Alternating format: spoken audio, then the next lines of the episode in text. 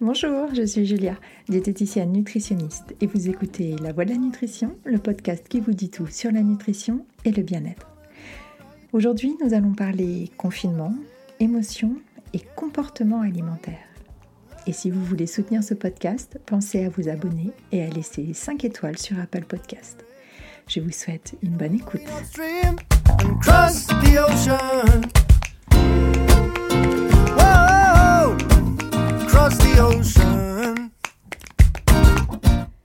Vous le savez, l'alimentation et les émotions sont plus que liées.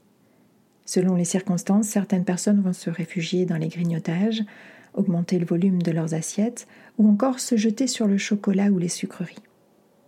Ou au contraire, leur gorge va se nouer, leur estomac se serrer et l'appétit s'évaporer.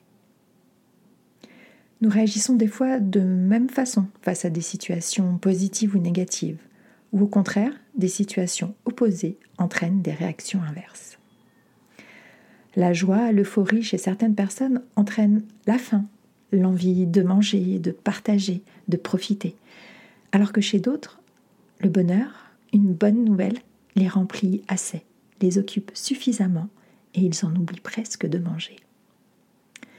La peur, l'anxiété, le vide ou le manque, eux aussi peuvent entraîner une perte d'appétit, ou au contraire un besoin de se rassurer, un besoin de combler, un besoin de se remplir, et donc de manger. Il n'y a pas de bonne ou mauvaise façon de réagir. Il y a votre façon, et la façon dont vous l'accueillez, la façon dont vous la comprenez, l'apprivoisez, et surtout la maîtrisez. Mais quoi qu'il en soit, nous réagissons tous face aux émotions et nous pouvons tous en devenir maîtres et décider de ce que nous allons en faire. Cette période inédite et complètement hors du temps que nous vivons toutes et tous face à l'épidémie de Covid-19 et au confinement mondial est bien sûr propice à voir émerger des comportements alimentaires particuliers et persistants, surtout que la situation s'étend sur une longue période et bouscule toute notre vie. Je reste à l'écoute de mes patients autant que je le peux et les aide à s'adapter pour vivre au mieux cette période, pour mettre à profit ce moment face à soi-même, pour sortir le meilleur de ce temps suspendu. Car cette période demande bien sûr des ajustements, car nos besoins physiques et psychologiques sont différents. Nos habitudes sont bouleversées, nos objectifs sont bousculés. Nous bougeons moins pour la majorité d'entre nous. Nous avons des tentations sous le nez, enfin dans les placards, toute la journée. Et le cerveau sait très bien ce qu'il y a dans ces placards, et cela ne nous facilite pas la tâche. Et puis il y a l'ennui, l'ennui qui nous donne faim, enfin, qui nous donne envie de manger, car notre cerveau n'a rien d'autre à faire au final que de trouver une source de réconfort, une soupape de décompression. Mais attention, il n'est pas l'heure de mettre son corps à rude épreuve et de se lancer à corps perdu dans un régime drastique, frustrant, inefficace et d'autant plus dangereux en période d'épidémie. Il ne faut pas affaiblir son système immunitaire. Honnêtement, il n'est jamais l'heure de se lancer dans de tels régimes. Mais au contraire, démarrer un rééquilibrage alimentaire est tout à fait judicieux et approprié pour être au mieux de sa forme et pour sortir du confinement comme une fleur au printemps. Le confinement a changé les choses. Mais alors, que se passe-t-il dehors? L'anxiété que la mise en confinement a suscitée a très vite été palpable. Tout d'abord, dans les supermarchés où les rayonnages de pâtes et autres produits non périssables se sont vus purement et simplement dépouillés, puis sur les difficultés d'approvisionnement de produits, que ce soit dû à un circuit de distribution coupé en son cœur avec la fermeture des frontières, comme par exemple pour la farine, qui provient essentiellement d'Allemagne et d'Italie, qui ne peuvent donc plus produire ou exporter actuellement. Alors, nos meuniers français tournent à plein régime pour pallier cette rupture de stock, mais cela prend du temps, car l'industrie agroalimentaire est une lourde machine à gérer, et ces changements de fournisseurs montrent leur défaillance sans parler des problèmes logistiques que la pandémie et le confinement ont entraînés. Cela nous permet d'un côté de nous rendre compte que la France est loin d'être autonome et que beaucoup de nos marques françaises ne s'approvisionnent pas sur notre territoire. Bon, c'est pas le sujet. Même si, positive devant le chaos que je suis, j'espère que la prise de conscience aura lieu et que quelque chose de positif sortira de cette période noire. Et que peut-être nous y réfléchirons à deux fois avant de privilégier des productions étrangères peu chères au détriment de notre savoir et de notre qualité nationale. Le premier confinement annoncé devait être de 15 jours. Alors, je me demande quelle raison de paniquer avions-nous? Qu'est-ce qui a poussé les gens à remplir des caddies débordants de produits de première nécessité, mais aussi de cochonneries? Dévaliser les rayons de gâteaux, de céréales du petit déjeuner, de pâtes à tartiner, de soda et autres indispensables à nos compulsions alimentaires. Nous avons bien vu alors la dépendance, la relation de réconfort et de sécurité que l'alimentation peut apporter, mais aussi l'absurdité des choix effectués. À l'heure où nous devons renforcer notre système immunitaire, les gens se ruent sur la malbouffe. Pour se faire plaisir, faire plaisir aux enfants, on va pas se, on va pas les priver quand même.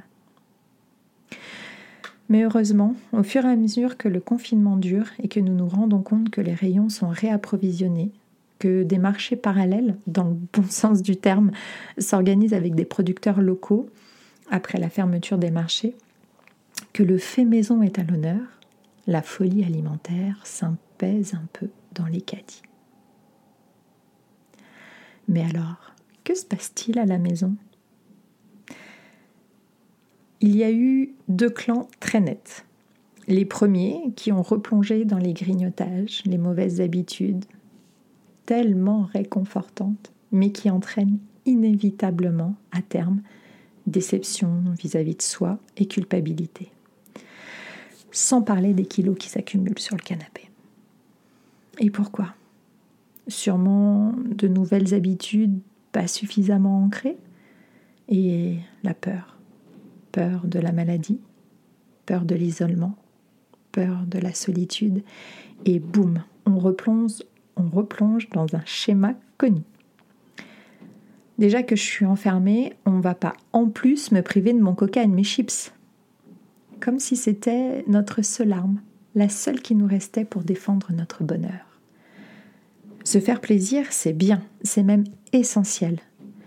Mais passer son temps à manger tout et surtout n'importe quoi n'a plus rien d'un plaisir. Quand on mange mal chaque jour, ce ne sont plus des petits écarts plaisirs, mais juste une alimentation déséquilibrée qui va vous rendre malade et avec laquelle vous êtes en dépendance. Mangez des éclairs au chocolat chaque jour pendant un mois. Vous verrez que le plaisir n'y sera plus, que la quantité ira en s'accroissant pour atteindre un niveau de satisfaction qui lui ira en décroissant. Que, au final, vous vous lasserez. Alors que manger un éclair au chocolat une fois par semaine est beaucoup plus satisfaisant, que le plaisir sera à chaque fois au rendez-vous, et ce, dès la première bouchée. Vous vous enfermez dans un cercle vicieux qui vous apportera de moins en moins de satisfaction et de plus en plus de frustration et de, culpabilité. Attention, hein, je ne suis pas là pour vous faire culpabiliser si c'est votre cas, mais au contraire, pour vous dire que déjà, vous n'êtes pas seul et que si vous vous reconnaissez, vous devez trouver le déclic en vous pour faire face à cela.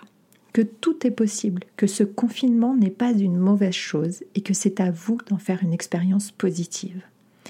Surtout que tout le monde y est confronté et que vous n'êtes pas le seul ou la seule en quarantaine. Le but ne sera pas forcément de perdre du poids en cette période, mais plutôt de rester en forme et de ne pas prendre de gras. Et ça, ça sera déjà une sacrée victoire. Alors, organisez-vous, structurez vos journées et vos repas, prévoyez vos menus, cherchez, fouillez, apprenez les recettes qui vous font envie. Jetez-vous à l'eau, vous ne pourrez que vous améliorer et ce ne sera que meilleur pour votre santé et votre morale. Réveillez le top chef qui est en vous. Et si vous ne l'avez pas déjà fait, écoutez mon podcast précédent sur les 10 clés d'une alimentation équilibrée. Cela vous aidera à faire face et à mettre les choses en place. Pour vous aider, je vais aussi vous donner un des outils que j'utilise beaucoup, l'écriture.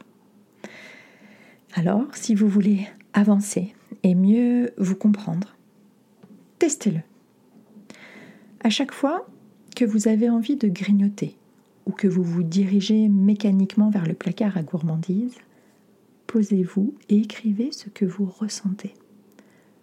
Pourquoi vous vous apprêtiez à succomber à ce chocolat qui vous appelle? Pourquoi vous appelle-t-il d'ailleurs? Notez ce que vous attendez de lui, ce que vous espérez ressentir. Puis, après dégustation, si finalement vous y avez consenti, car oui, c'est vous qui décidez, notez ce qu'au final il s'est passé dans votre bouche, dans votre ventre, dans votre tête. Être conscient des choses est la première étape vers la compréhension et la solution. Dans le deuxième clan, il y a eu ceux qui ont vu une superbe opportunité de se recentrer, de trouver le temps qui leur fait cruellement défaut en temps normal. Ceux qui ont eu la force de résister à l'appel des sucreries ou gâteaux apéros si jouissifs en temps de crise, et qui se sont simplifiés les choses en évitant d'en acheter. Nombre de personnes se sont mis à un rééquilibrage alimentaire, chose qu'elles repoussaient par manque de temps et peur de l'organisation, du changement. Et je suis vraiment admirative de cet élan de healthy life qui ressort de tout ça qui a l'air de durer et qui, je l'espère, se concrétisera à la fin du confinement par une nouvelle hygiène de vie durable. Car souvent j'entends en consultation, euh, je n'ai pas le temps, je suis fatiguée en rentrant du travail, donc je vais au plus simple, dans le désordre, euh, pâtes, surgelées, boîtes de raviolis, pain, fromage, jambon. Et puis, euh, je ne sais pas cuisiner. Ce sont de mauvaises excuses. Car oui, je connais et sais ce que le rythme de vie actuel, en mode métro, boulot, dodo, peut être. Mais c'est une question de choix, de priorité. Je vous le promets, un simple changement d'organisation et de priorité et quelques ajustements vous rendront la vie plus facile et plus belle. C'est votre santé et votre bien-être le cœur de la bataille. Il est vrai aussi que toute une génération n'a pas eu de transmission culinaire. Il y a de vraies lacunes, mais justement, il est temps de remédier à cela. Il y a autant de cours de sport en ligne qui nous sont offerts depuis le début du confinement que de cours de cuisine. Des recettes en tout genre, salées, sucrées, comment faire son pain, son levain, ses yaourts. Du plus simple au plus compliqué, on trouve notre bonheur à chaque coin de clic. Et cette fois-ci, pas d'excuse de temps car le temps, c'est la seule chose positive que le confinement nous offre. Mais quel précieux cadeau. Alors même si certains continuent en télétravail, le gain de temps sur la journée reste grand. Et il peut être mis à profit pour découvrir ses talents culinaires. Et puis manger, bien manger et se faire plaisir, n'est-ce pas la base? N'est-ce pas le maillon d'où tout découle? Un carburant sain pour un corps sain. Et je vous le répète, oui, ce temps est formidable pour se recentrer sur soi, pour faire face à ses démons et ses mauvaises habitudes, pour prendre de nouvelles décisions, pour écouter ce que notre corps a à dire à notre tête et notre tête à notre cœur. Un des plus beaux témoignages est venu d'une de mes patientes de 86 ans, une grignoteuse invétérée qui ne faisait aucun repas de la journée. Elle ne s'asseyait jamais à table, ne se préparait jamais à manger. Je l'ai eu au téléphone cette semaine et elle me dit Le confinement me réussit à merveille. Je me suis recentrée sur moi, je ne me sens plus éparpillée. J'ai repris simplement le goût de manger et de me faire à manger plutôt que de grignoter un truc tombé du frigo entre deux activités. Je dors comme un bébé et je suis en pleine forme moi qui m'inquiétais pour elle, c'est elle qui a eu le message le plus positif. Rien n'est impossible. Bien sûr, le visage des gens aimés nous manque, mais nous les retrouverons bientôt. Et ce serait mieux de les retrouver et qu'ils nous retrouvent au mieux de notre forme, non? Alors, vous savez ce qu'il vous reste à faire. Bien sûr, j'ai une pensée particulière pour les amis et inconnus qui se battent pour soigner des êtres aimés, et pour tous ceux qui continuent à faire tourner la planète pour que chacun puisse manger, se divertir et être en sécurité. Force et honneur à eux, et merci à ceux qui respectent le confinement pour que cette épidémie soit la plus courte possible. Restez forts, restez positifs et restez chez vous. On se retrouve jeudi prochain. Prenez soin de vous.